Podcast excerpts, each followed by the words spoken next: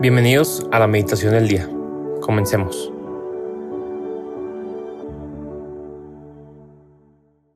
En el nombre del Padre, del Hijo y del Espíritu Santo. Amén.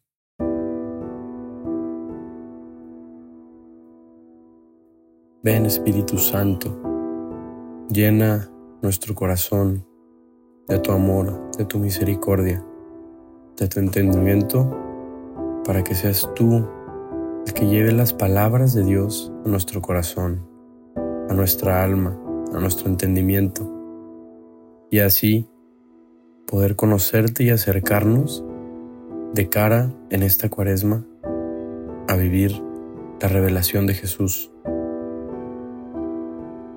En este día, sábado 2 de marzo, vamos a meditar en el Evangelio de San Lucas, capítulo 15, del versículo 1 al 32. En aquel tiempo se acercaban a Jesús los publicanos y los pecadores para escucharlo, por lo cual los fariseos y los escribas murmuraban entre sí, Este recibe a los pecadores y come con ellos. Jesús les dijo entonces esta parábola. Un hombre tenía dos hijos, y el menor de ellos le dijo a su padre, Padre, dame la parte de la herencia que me toca, y él les repartió los bienes. No muchos días después, el hijo menor, juntando todo lo suyo, se fue a un país lejano y allá derrochando su fortuna viviendo de una manera disoluta. Después de malgastarlo todo, sobrevino en aquella región una gran hambre, y él empezó a padecer necesidad. Entonces fue a pedirle trabajo a un habitante de aquel país, el cual lo mandó a sus campos a cuidar cerdos. Tenía ganas de hartarse con las bellotas que comían los cerdos, pero no lo dejaban que se las comiera.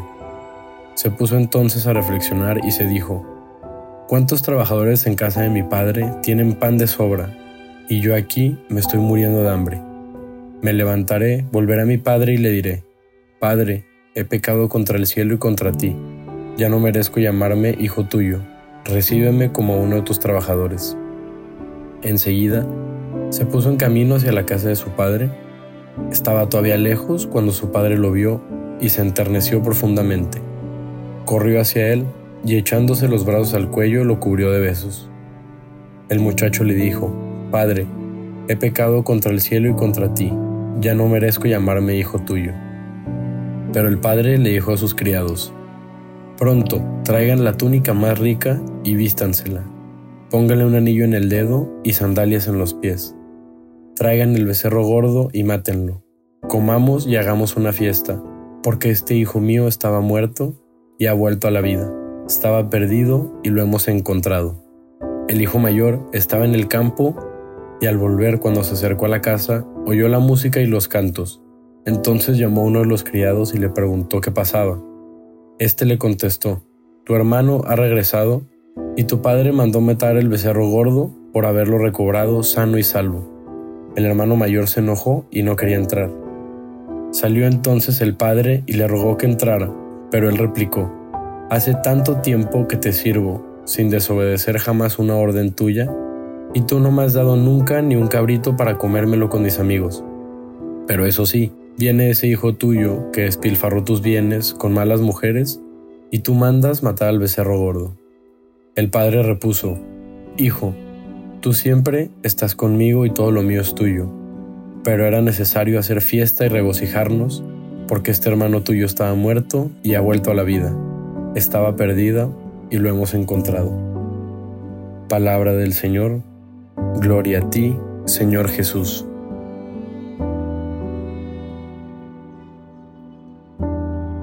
Estamos en un evangelio realmente muy rico en contenido.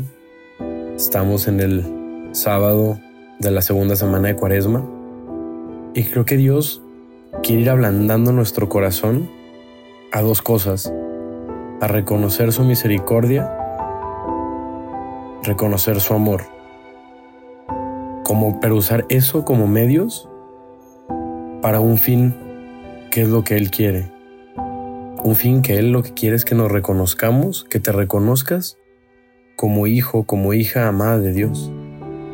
Que saber y vivir de cara a la vida con esa identidad todo va cambiando, vamos entendiendo y comprendiendo lo que quiere y lo vemos muy claro en este Evangelio. Vemos primero cómo en la libertad el Padre le entrega la herencia a pesar de que sabía que podía ser malgastada.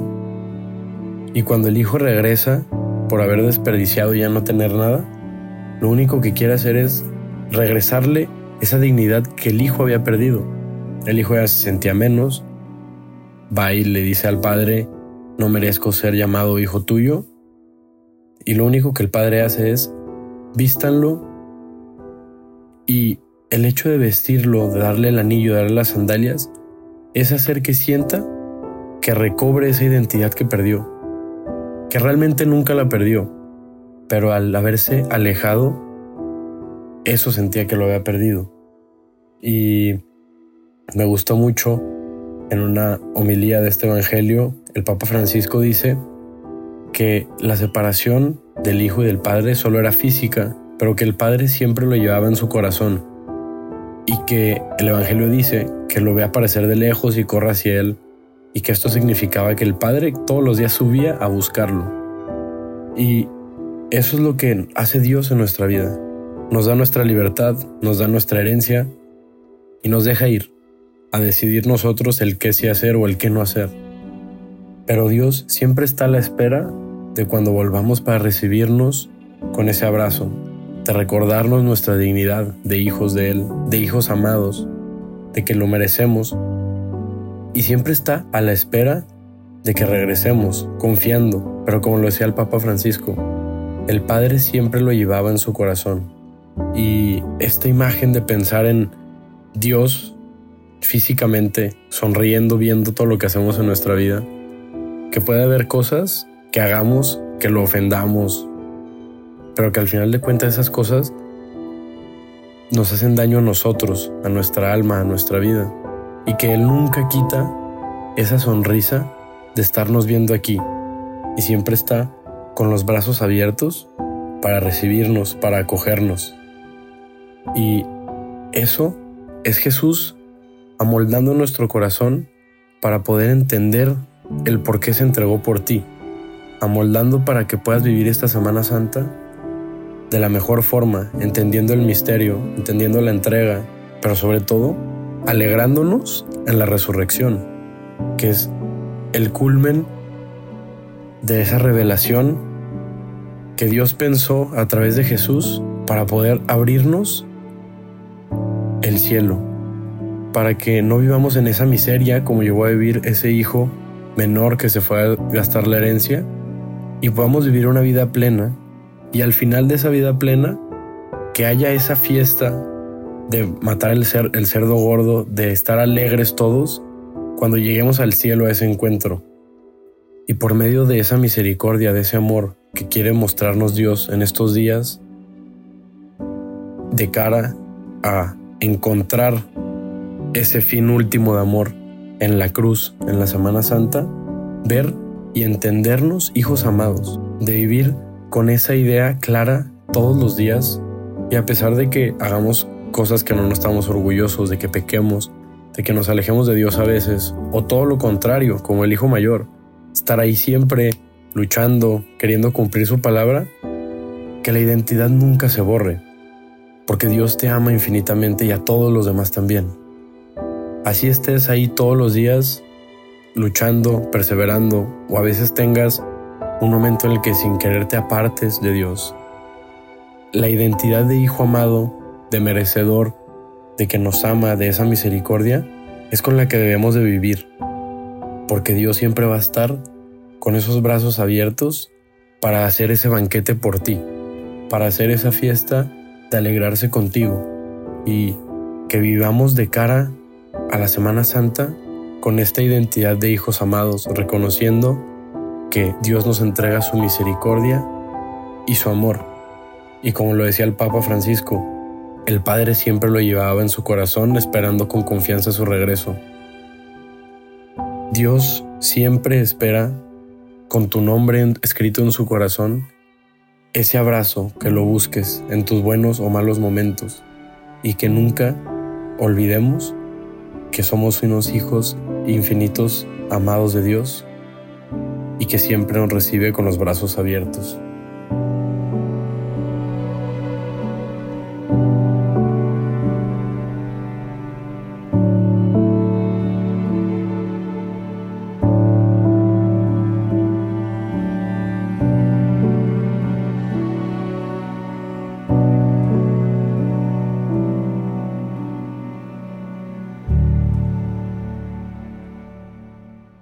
Te damos gracias, Señor, por todos los beneficios recibidos, a ti que vives y reinas por los siglos de los siglos. Amén. Cristo, Rey nuestro, venga a tu reino. María, Reina de los Apóstoles, enséñanos a orar.